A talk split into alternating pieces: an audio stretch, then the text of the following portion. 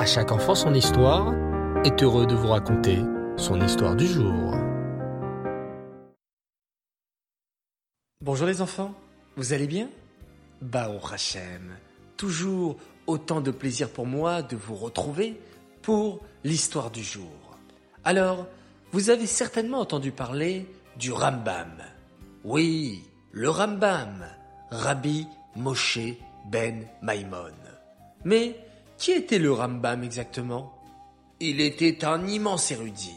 Il a écrit de nombreux livres de Torah et de pensées juives. Mais pas seulement. Il était aussi un grand philosophe et un très grand médecin. Il était tellement réputé pour ses qualités et son intelligence qu'il était même devenu le médecin personnel du sultan en Égypte. Écoutez plutôt cette histoire. Le sultan d'Égypte aimait beaucoup le Rambam. Il savait qu'il pouvait toujours compter sur lui, sur son honnêteté et sur ses bons conseils. Mais les ministres du roi étaient très jaloux du Rambam. Nous ne pouvons plus supporter de voir ce Rabbi Moshe réussir tout ce qu'il entreprend. Il sait guérir les pires maladies. Il donne toujours de bons conseils au sultan. Ça suffit. Il faut faire quelque chose pour se débarrasser de lui.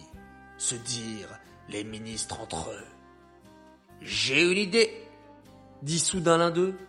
Nous allons dire au sultan que le Rambam projette de le tuer, qu'il a l'intention de mettre du poison dans son médicament. Comme cela, il est sûr que le sultan sera très en colère contre le Rambam. Il va le chasser du palais. Il va peut-être même le mettre à mort. Aussitôt, les ministres se rendirent chez le sultan et lui dirent d'une voix grave votre Majesté, nous avons appris quelque chose de très important. Nous devons absolument vous en faire part immédiatement. Que se passe-t-il donc de si grave?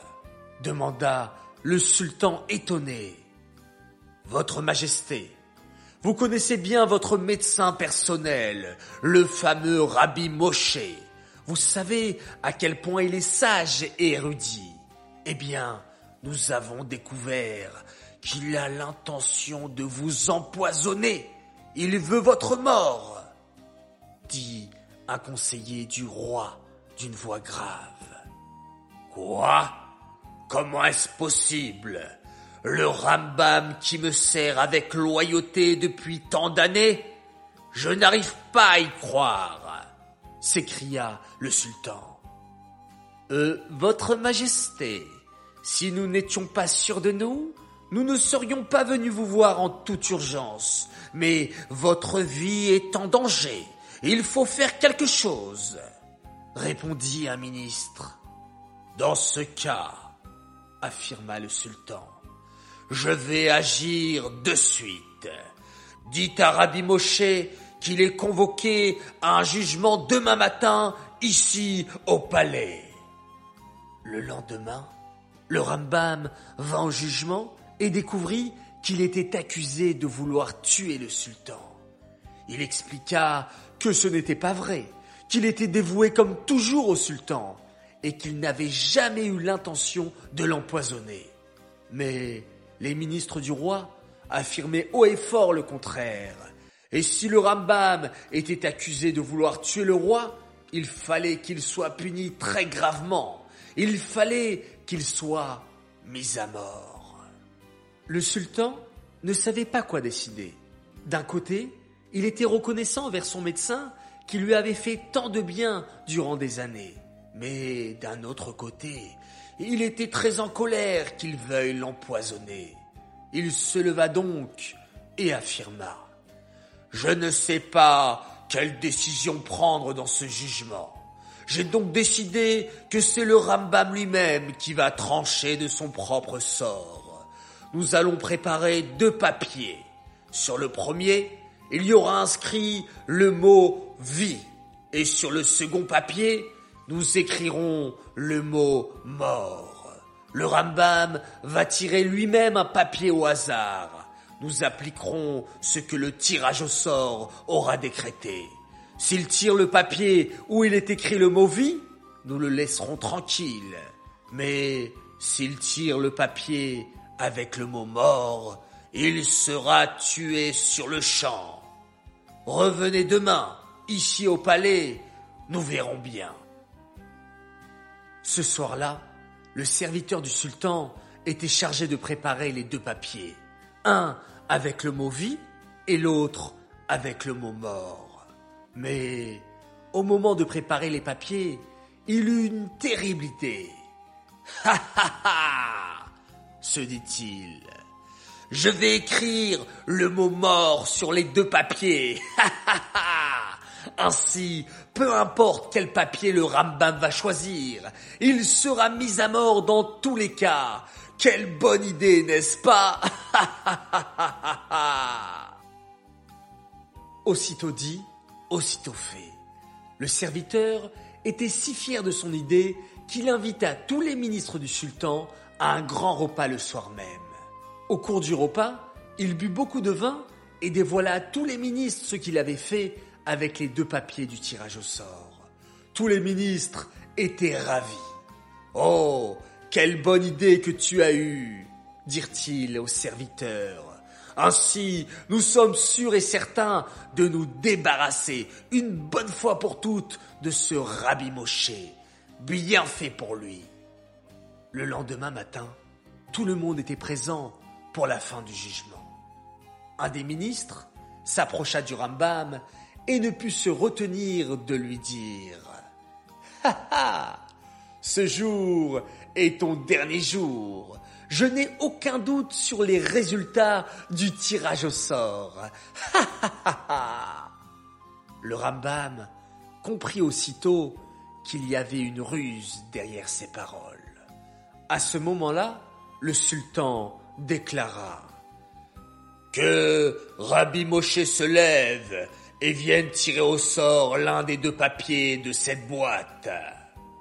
Le Rambam s'approcha et prit un papier dans sa main. Aussitôt, sans même lire ce qu'il y avait écrit dessus, il le mit dans sa bouche et il avala le papier. Tout le monde dans la salle était stupéfait. Le Rambam avait avalé le papier. À ce moment, le Rambam se tourna vers l'assemblée et déclara Vous avez tous vu qu'il y avait deux papiers dans la boîte. Sur l'un, il était écrit vie et sur l'autre, mort. Vous avez tous vu que j'ai avalé le papier que j'ai pioché. Maintenant, nous allons vérifier ce qu'il est écrit sur le papier restant. S'il y a écrit le mot vie, cela veut dire que j'ai avalé le papier où il était inscrit le mot mort. Mais s'il y a écrit sur le papier restant le mot mort, cela signifie que j'ai choisi le papier vie et c'est celui-là que j'ai avalé. Le Rambam ouvrit le papier qui était resté dans la boîte et montra à tout le monde ce qu'il y avait écrit. Et oui les enfants, vous l'avez deviné, il y a écrit le mot mort. C'est donc le papier avec le mot vie que j'ai avalé et donc que j'ai choisi, s'écria le Rambam en se tournant vers le sultan, un grand sourire aux lèvres. Le sultan décréta alors que Rabbi Moshe était vainqueur du jugement et que rien de mal ne lui serait fait.